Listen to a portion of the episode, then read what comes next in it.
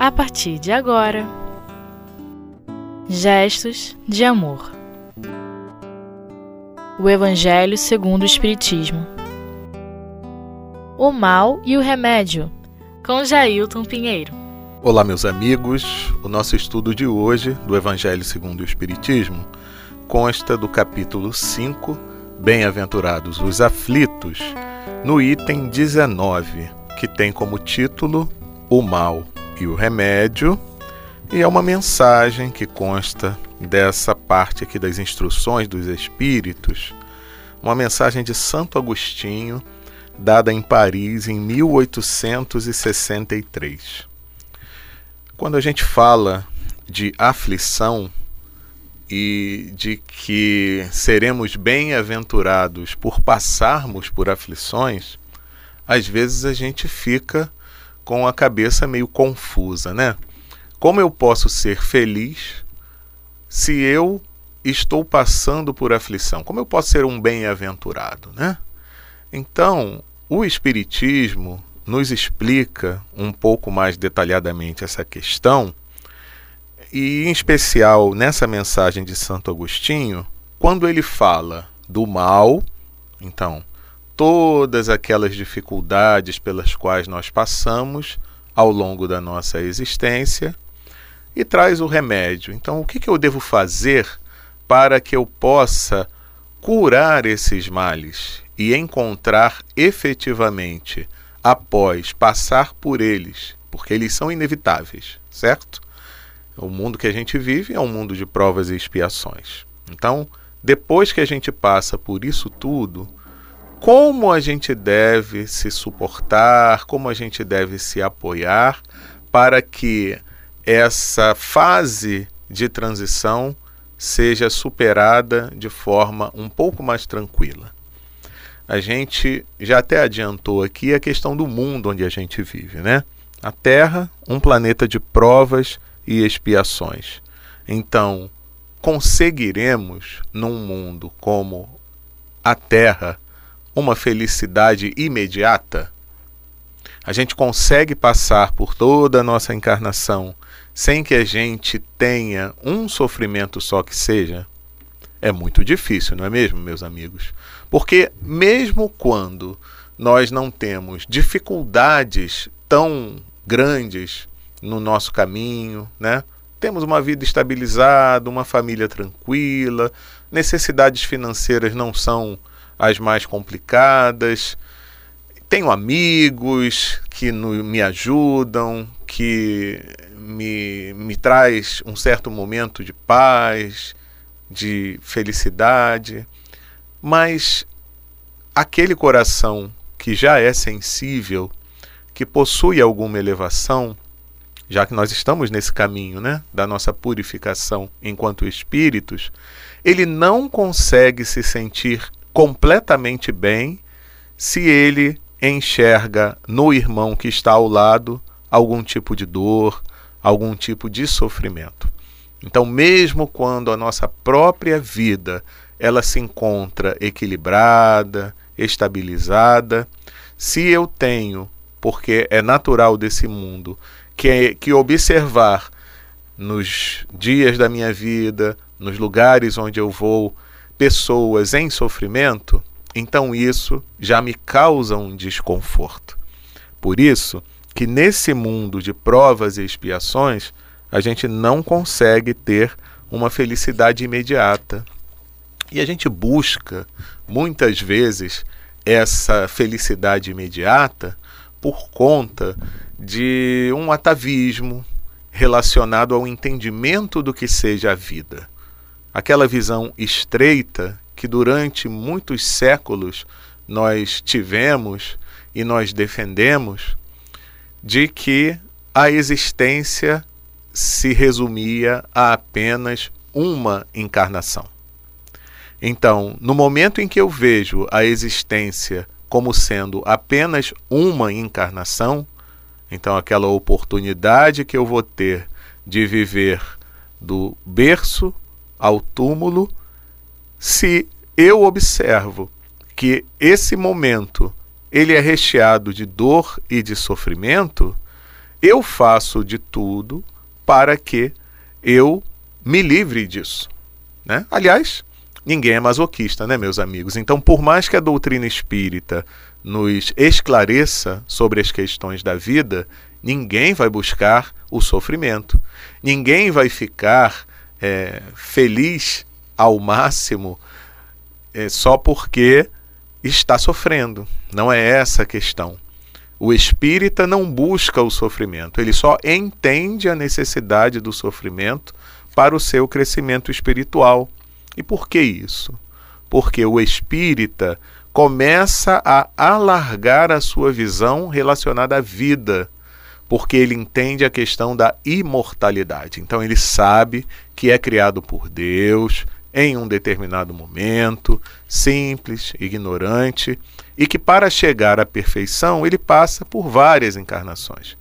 Então começa ali o processo do seu crescimento espiritual. E aqui eu vou pedir licença a vocês para colar um pouquinho o que eu ouvi de um palestrante num determinado momento, numa determinada vez, mas como eu não lembro quem foi, eu não vou poder nem citá-lo, né?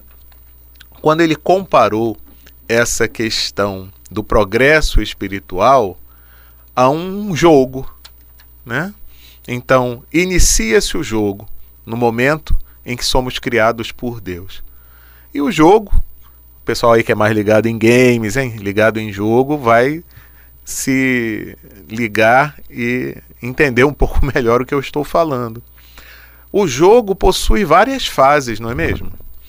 Então, se a gente comparar, fizer essa analogia de cada fase de um jogo, cada nível de um jogo, como uma encarnação, então eu vou conseguir entender que para eu chegar ao final do jogo, para eu atingir o meu objetivo, eu tenho que vencer todas essas etapas. E vejam, da mesma forma como é num jogo, em que a cada etapa, a cada fase, eu tenho um nível de dificuldade maior, na reencarnação ou nas encarnações, no processo de progresso do espírito, se dá da mesma forma. Eu começo com determinadas provas mais simples, né? Podemos comparar também como uma escola. Então, eu vou tendo aqueles exercícios, aquelas aulas mais simples, as provas mais simples, até que num nível mais elevado eu tenha provas mais difíceis. Então, Procuremos ver dessa forma. Muitas vezes, aquele sofrimento acerbo pelo qual nós estamos passando significa dizer que eu já estou num nível um pouco mais elevado, um nível de progresso dessa minha etapa evolutiva, onde eu já sou capaz de enfrentar desafios maiores. Então, quando a gente passa a perceber Dessa forma, nós já conseguimos, pelo menos, nos livrar de certas, certos pensamentos que costumavam povoar o nosso ideal, né? as nossas ideias, de que ah, essas coisas estão acontecendo comigo porque isso é uma punição severa de Deus, ah, essas coisas estão acontecendo comigo porque eu não sou merecedor de nada. Não, meus amigos. Nós temos que entender que somos criados para a perfeição, mas precisamos passar por etapas nesse processo evolutivo para atingir essa perfeição, que no final das contas vai nos trazer uma felicidade. Então, uma felicidade que será permanente, quando nós estivermos livres de todos esses males que muitas vezes nós mesmos proporcionamos, porque as provas elas são necessárias para o nosso progresso. Mas quando nós falimos em muitas vezes nessas provas, não passamos por nessas provas com uma nota alta, nós temos que repetir, né? Repetir essas provas. Então, é daí que surge muitas vezes é a questão da expiação, que aí é a reparação de algo que eu cometi no passado, né?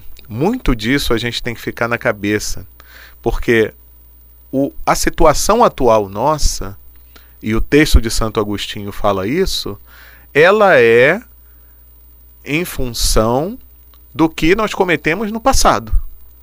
Mas a gente deve sempre se lembrar também que, conforme seja o nosso comportamento no presente, aí é que vai se definir um futuro melhor ou não, né? Então vamos fazer o seguinte: vamos dar uma pausa para o intervalo e daqui a pouquinho a gente continua nas reflexões desse item do Evangelho segundo o Espiritismo. Até daqui a pouquinho.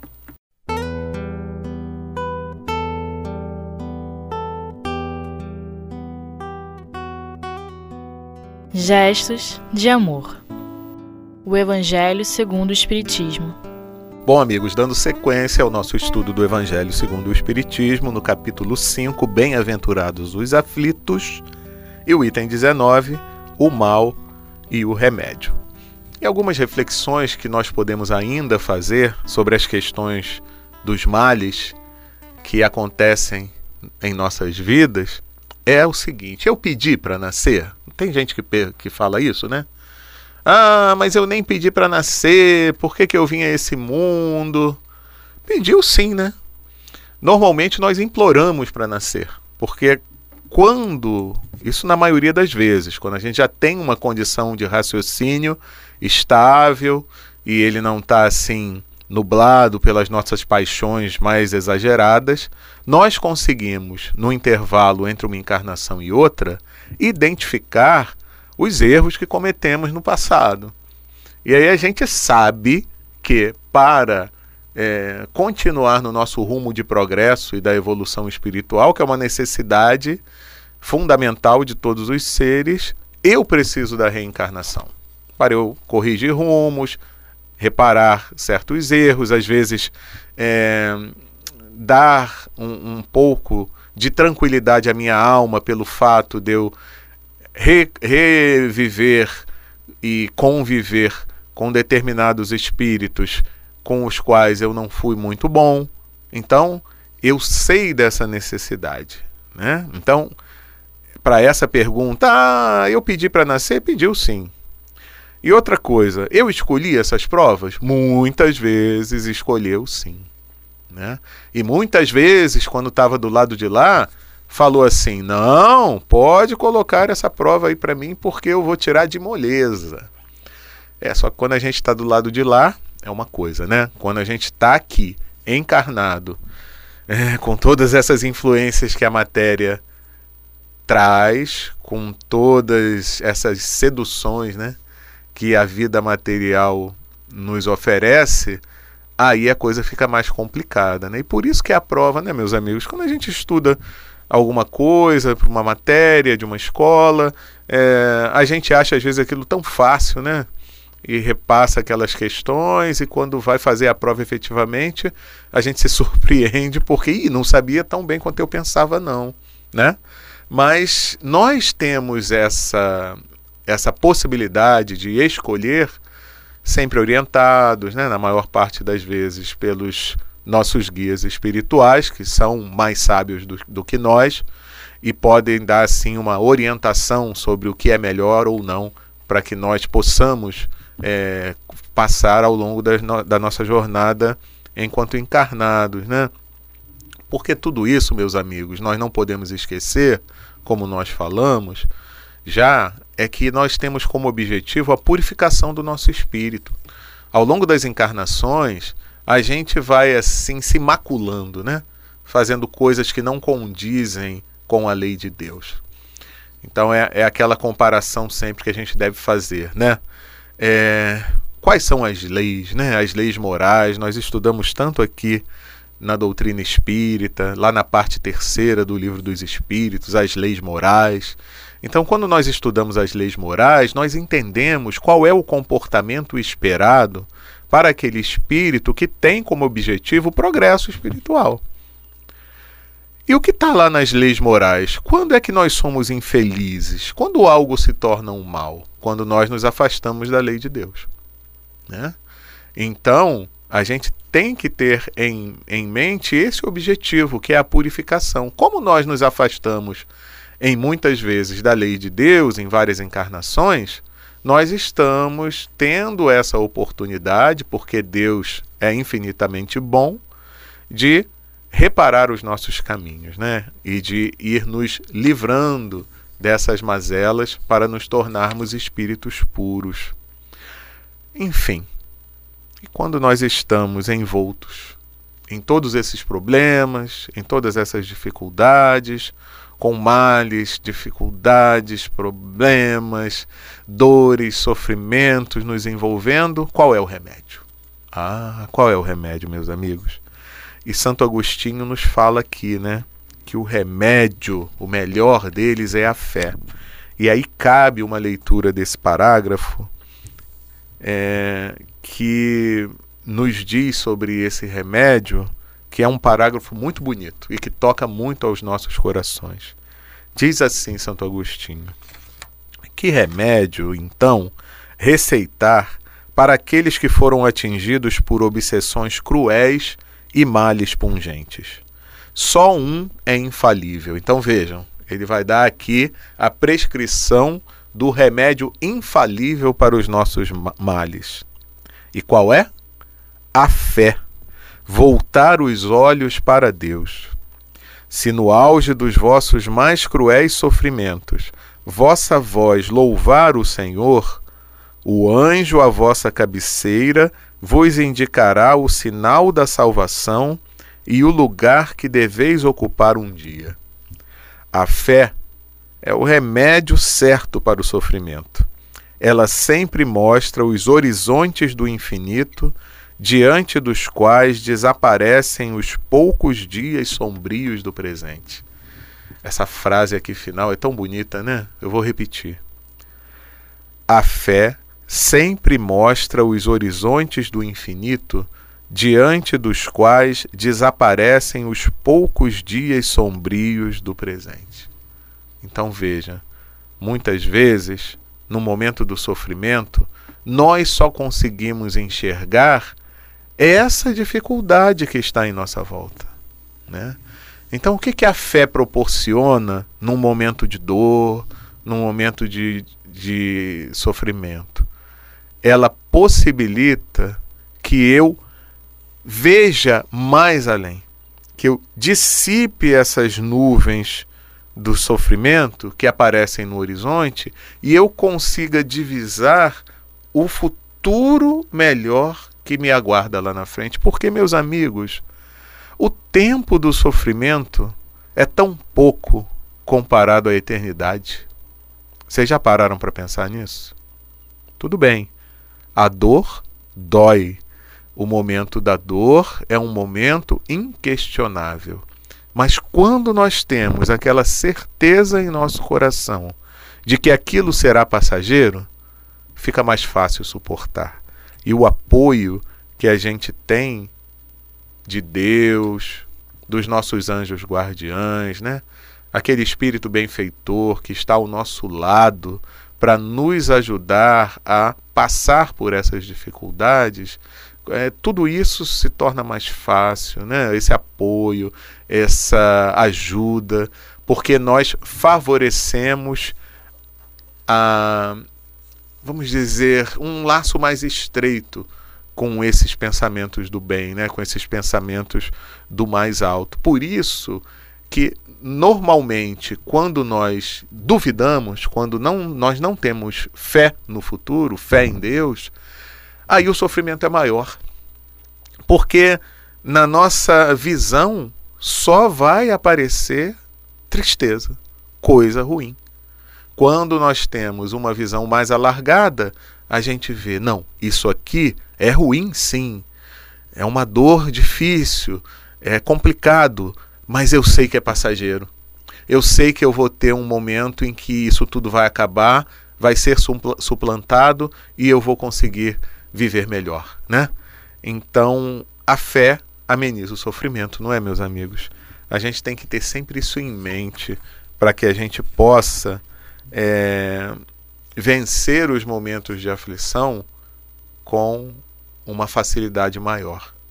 E é por isso né, que no momento em que eu entendo a aflição dessa forma, eu posso dizer: não, mesmo com tudo isso, eu me sinto melhor, eu me sinto um bem-aventurado, porque eu sei que em breve, dependendo do meu comportamento, da manutenção de um ideal elevado, eu estarei melhor, estarei mais feliz e vencerei mais uma etapa, vencerei mais uma fase, estarei num novo nível do jogo da vida que vencerei com toda certeza, já que o nosso destino, o destino de todos, é a perfeição.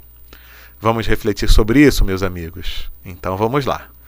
Hoje a gente fica por aqui no nosso estudo, desejando um abraço forte e carinhoso em todos. Até a próxima!